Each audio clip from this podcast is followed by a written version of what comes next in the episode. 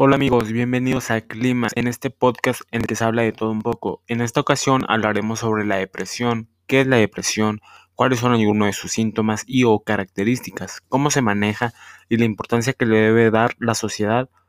Ok, comencemos. La depresión es un trastorno cerebral y emocional que causa un sentimiento de tristeza constante y una pérdida de interés en realizar diferentes actividades también denominada trastorno depresivo mayor o depresión clínica.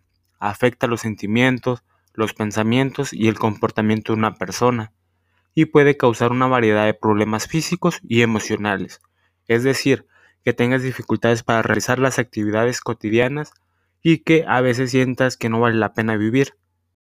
Existen muchas causas, incluyendo factores genéticos, biológicos, ambientales y psicológicos.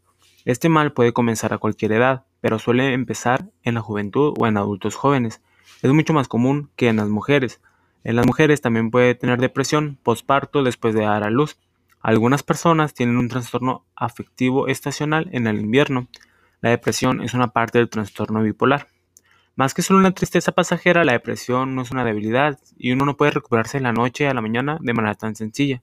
Esta enfermedad puede requerir tratamiento a largo plazo. Los síntomas que puede incluir es sentirse triste o vacío, pérdida de interés en sus actividades favoritas, aumento o pérdida del apetito, no poder dormir o dormir demasiado, sentirse muy cansado, sin esperanza, irritable, ansioso o quizás culpable, tener dolores de cabeza, calambres o problemas digestivos, ideas de muerte o de suicidio. Existen tratamientos eficaces para el desánimo y las recaídas emocionales, incluyendo antidepresivos y terapias de conversación o ambos a la vez. ¿Cuáles son las causas en realidad de la depresión? La depresión se produce generalmente por la interacción de unos determinados factores biológicos, cambios hormonales, alteraciones en las neurotransmisiones cerebrales como la serotonina, la adrenalina y la dopamina, componentes genéticos, etc. Y como factores psicosociales como las circunstancias estresantes en la vida afectiva, laboral o de relación. Suelen ocurrir que pierdes un trabajo o terminas una relación amorosa y piensas que tu vida se terminó, lo cual es un error. La vida es un constante cambio y siempre conoces a gente nueva y generas otros lazos. Ahora les explicaré por qué es importante atenderse, eh, explicar lo que sientes a tus seres queridos y ir con un profesional. Primero que nada, para poder aliviar un poco el dolor que sientes, que las personas te rodean sepan y entiendan que en estos momentos no te encuentras bien y que necesitas de su apoyo para prevenir una tragedia.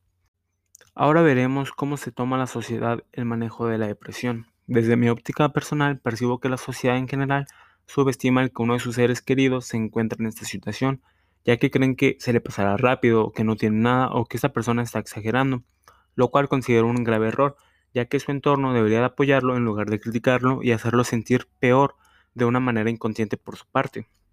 También muchas veces suele ocurrir que uno no expresa lo que siente por lo mismo, de que se reirán de él, que no lo toman en serio, y el resultado que tenemos es mucha gente perdiéndose en el mundo de las drogas, perdiendo su brillo, cambiando personalidad, y en el peor de los casos y el más extremo, decidir terminar con su vida suicidándose.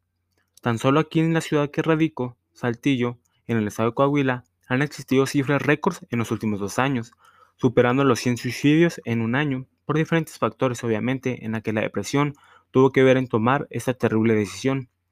Ahora les contaré un poco sobre mi experiencia con este trastorno emocional. Todo comenzó con la muerte de mi abuelo, pues era alguien muy allegado a mí. Eh, un entorno malo en la preparatoria, problemas personales e inclusive amorosos.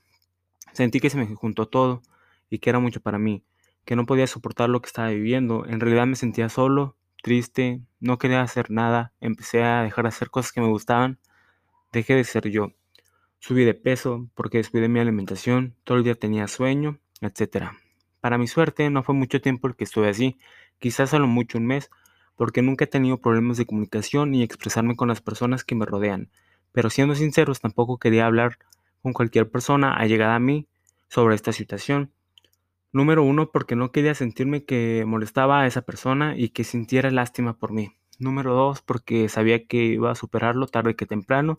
Y número tres, y quizás la más importante, creer o que tuvieran prejuicios hacia mi persona, lo cual sí me podría llegar a haber afectado un poco más. De hecho, a ninguno de mis familiares les mencioné esto hasta después de lo que pasó, por lo mismo de que pensaran que estaba exagerando. La o las personas que me apoyaron fueron amigos cercanos y ellos saben quiénes son, no los tengo que mencionar, pero saben que los aprecio mucho y me ayudaron a volver a sentirme bien, superar esta situación y aprender de esas malas experiencias. Después de esto aprendí a expresarme aún más con mis seres queridos y amigos y contarles cómo me siento tal cual y no guardarme emociones, lo cual me ha ayudado mucho en mi desarrollo personal y quizás por todo lo que viví, me gusta mucho ayudar a los demás, hacerlos sentirlos bien y que se sobrepongan ante cualquier situación. Pero eso amigos, ya para terminar este episodio, quiero darles el consejo de expresarse con sus amigos, familiares, y si no tienen esa confianza, quizás ah, vayan a acudir con un profesional o un psicólogo e ir a terapias. Y por último, decirles que no están solos, que siempre cuentan con alguien, y si sienten que no tienen a nadie, Siempre pueden escribirme para desahogarse y ver la manera de solucionar sus problemas. Bueno amigos, esto fue todo por el episodio de hoy. Nos escuchamos a la próxima. Esto fue Clímax. Espero que les haya gustado.